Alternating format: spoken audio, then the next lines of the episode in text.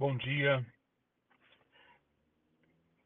Obrigado pela sua companhia nessa jornada escatológica. Hoje, terça-feira, nós vamos passear pelo texto da carta aos Efésios. Esta é a oitava carta escrita pelo apóstolo Paulo e nosso objetivo hoje é visitar alguns trechos da carta e verificar como escatologia é um dos componentes chave da carta.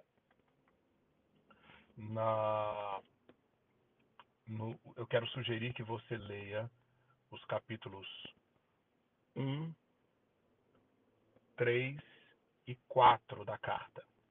E eu vou dar algumas pinceladas sobre trechos desses capítulos e o seu conteúdo escatológico. Esta carta aos Efésios, ela foi escrita por volta do ano 60 depois de Cristo, mesmo ano em que a carta aos Colossenses foi escrita. Também Paulo escreveu a carta encarcerado em Roma para a, a comunidade na cidade de Éfeso. Éfeso tinha sido uma cidade, era uma cidade muito importante no, no, no mundo da greco-romano, era uma das cidades mais proeminentes da Ásia Menor, a atual Turquia, e foi uma cidade onde Paulo investiu três anos do seu ministério. E, e ali, para aquela cidade, depois de muitos anos, Paulo escreve essa carta e o objetivo, diferentemente da maioria das outras cartas, não é atacar nenhuma heresia ou não é atacar nenhuma questão crítica é, em particular, mas sim apresentar uma visão, uma visão completa, uma visão profunda do propósito redentor de Deus. Eu gosto de pensar na, na carta aos Efésios como se fosse uma visita que nos é dada fazer numa sala de comando de uma aeronave, por exemplo, de um avião ou de um grande navio. Não sei se você já teve essa experiência de entrar na sala de comando. É, ali, na sala de comando, você tem, você vai saber que existe um, um mapa de voo, existe muito claro o destino, o alvo, uh, está muito bem mapeado para onde aquela embarcação caminha. Você tem o itinerário, você tem diversos instrumentos que medem altitude, quantidade de combustível, temperatura, enfim, uma série de indicadores para você saber o quão, se você está na rota certa ou não. Pois bem, a carta aos Efésios funciona como essa visita à sala de comando. É um livro no qual Paulo, guiado, inspirado pelo Espírito Santo de Deus, nos permite vislumbrar, vislumbrar o alvo da nossa jornada, o itinerário dessa jornada. Nos permite conhecer qual é a força, qual é o, o, a energia que nos sustenta nessa jornada. Enfim, uma série de elementos do propósito redentor de Deus. E como não poderia deixar de ser, a, a, a apresentação dessa jornada é cheia de componentes escatológicos. A começar no capítulo 1, capítulo 1, versículos 3 a 14, nos quais Paulo apresenta uma série de bênçãos que são bênçãos escatológicas, ou seja, bênçãos que nós temos no momento presente, mas que pertencem à era futura e que são antecipadas para nós.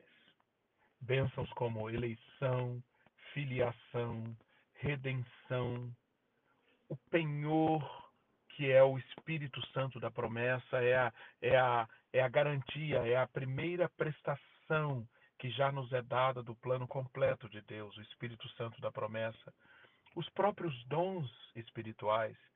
Mais à frente, no capítulo 4, versículos 7 a 13, Paulo mostra, Paulo diz: quando ele, Cristo, subiu às alturas, levou cativo o cativeiro e concedeu dons aos homens.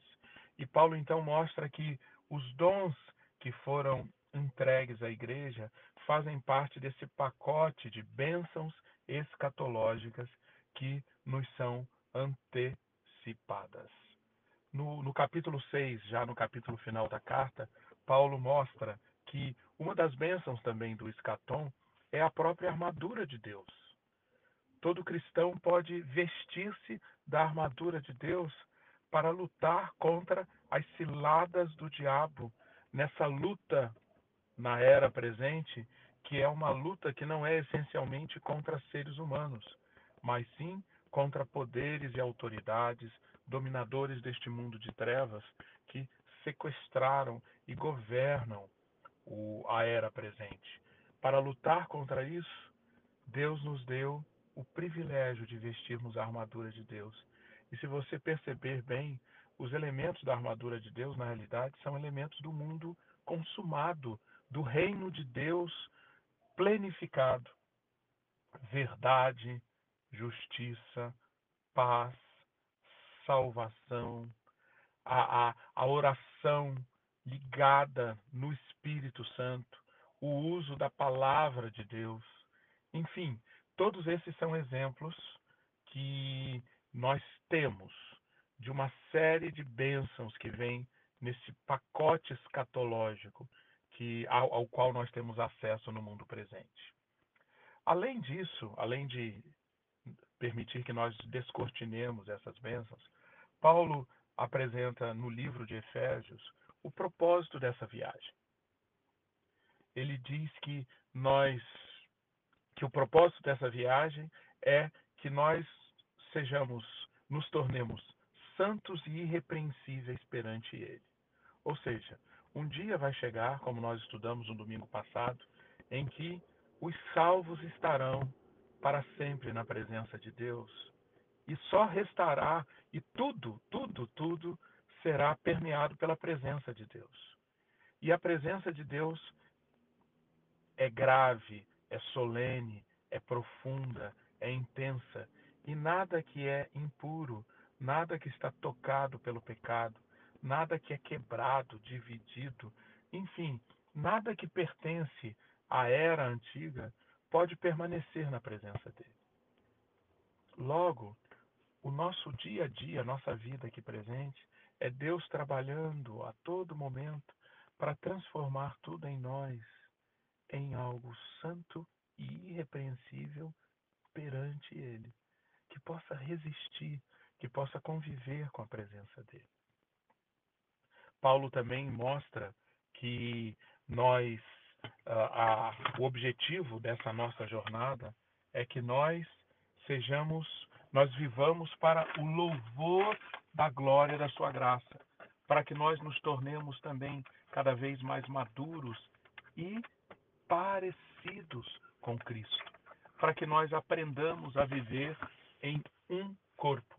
Tudo isto, tudo isto é parte desta deste trabalho de Deus que está nos conduzindo a, ao escatom e está produzindo em nós essas características que constituem então seu propósito para nós hoje. Como Deus faz isso? Paulo nos mostra. Paulo diz numa passagem lindíssima, capítulo 1, versículo 17: O propósito de Deus é te fazer convergir em Cristo todas as coisas, celestiais ou terrenas, na dispensação da plenitude dos tempos. Se nós olharmos bem, a vida debaixo da velha era é uma vida governada pelo caos. Deus criou tudo com ordem. Deus criou, Deus do, do caos, ele, ele fez uma criação daquilo que era sem forma e vazio. Deus criou algo com forma e cheio de conteúdo. Mas o pecado, mas a velha era, a velha dimensão, trouxe caos desordem, quebra. Pois bem, Paulo então nos ensina que nessa jornada rumo ao escatom, o propósito de Deus é fazer convergir em Cristo todas as coisas. Aquilo que era separado, aquilo que era quebrado, aquilo que era dividido, agora é convergido em Cristo. Judeus e gentios convergem em Cristo. Céus e terra convergem em Cristo. Tempo e eternidade convergem em Cristo. Marido e mulher convergem em Cristo. Filhos e pais convergem em Cristo. Escravos e servos convergem em Cristo. Como que Deus faz isso? Como? E aí Paulo na carta aos Efésios apresenta as diversas maneiras usadas por Deus para produzir essa transformação em nós, de tal forma que nos prepara para o escatom. Em primeiro lugar, Paulo diz que Deus nos ilumina. Capítulo 1, versículo 17.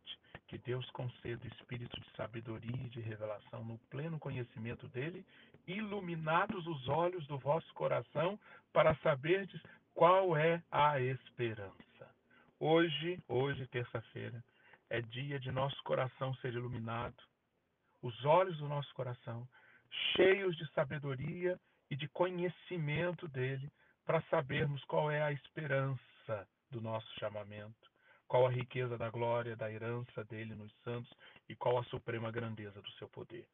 E com essa visão, com a, a sabedoria e o conhecimento baseados nisso, nós vamos tomando decisões práticas no dia a dia a partir dessa iluminação. Uma segunda ferramenta de Deus para produzir essa vida transformada é colocar à nossa disposição o próprio poder dele.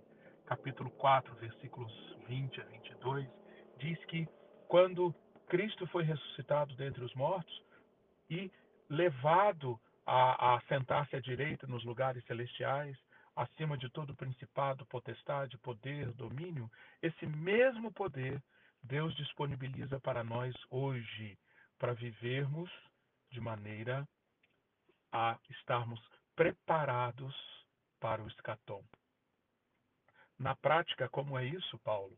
Ele diz no capítulo 4, versículos 17 a 20: é um constante despir-se e revestir-se. É um constante dizer não a tudo que é da velha era, a tudo que está manchado pelo pecado, e a revestir-se de tudo, tudo que tem a ver com o novo mundo, com a nova era, com o governo de Deus. Como isso se dá? É uma dinâmica muito interessante que Paulo apresenta nesse trecho. Ele diz que nós devemos deixarmos-nos encher do Espírito. É enchendo-nos do Espírito que nós vamos, na prática, no dia a dia, em todas as áreas da nossa vida, despirmos-nos da velha era e revestirmos-nos do novo mundo, da nova era. Isso se dá como? Falando entre nós com salmos, hinos e cânticos espirituais, dando sempre graças por tudo a nosso Deus e Pai, sujeitando-nos uns aos outros no temor de Deus. E para isso, Paulo diz, para essa tarefa que ao homem é impossível, Paulo diz que nós podemos contar com toda a armadura de Deus, toda a armadura de Deus à nossa disposição, a qual nós devemos usar para ficarmos firmes, para ficarmos firmes. Depois de, de terem feito tudo, tudo, despirmos-nos, revestirmos-nos, deixarmos-nos encher do Espírito, sujeitando-nos uns aos outros, dando graças por tudo a Deus, nós vamos permanecer firmes porque estamos revestidos de toda a armadura de Deus. E eu quero terminar esse áudio, estimular você a ler hoje a carta aos Efésios. Quero terminar com, desculpem, com a oração que Paulo faz em Efésios capítulo 1. Ele ora então para que ah, os, os crentes, para que os Efésios, eu quero fazer essa oração por você. Para que o Deus de nosso Senhor Jesus Cristo, o Pai da glória, conceda a você, hoje, mais uma vez, espírito de sabedoria e de revelação no pleno conhecimento dele. Ilumine os olhos do seu coração para que você saiba qual é a esperança do seu chamamento, para que você saiba qual a riqueza da glória da herança de Deus em você e qual a suprema grandeza do seu poder para com os que cremos. Segundo, a eficácia da força do seu poder. Que Deus faça isso acontecer na sua vida hoje. Em nome de Jesus. Maranata. Vem, Senhor Jesus. Amém.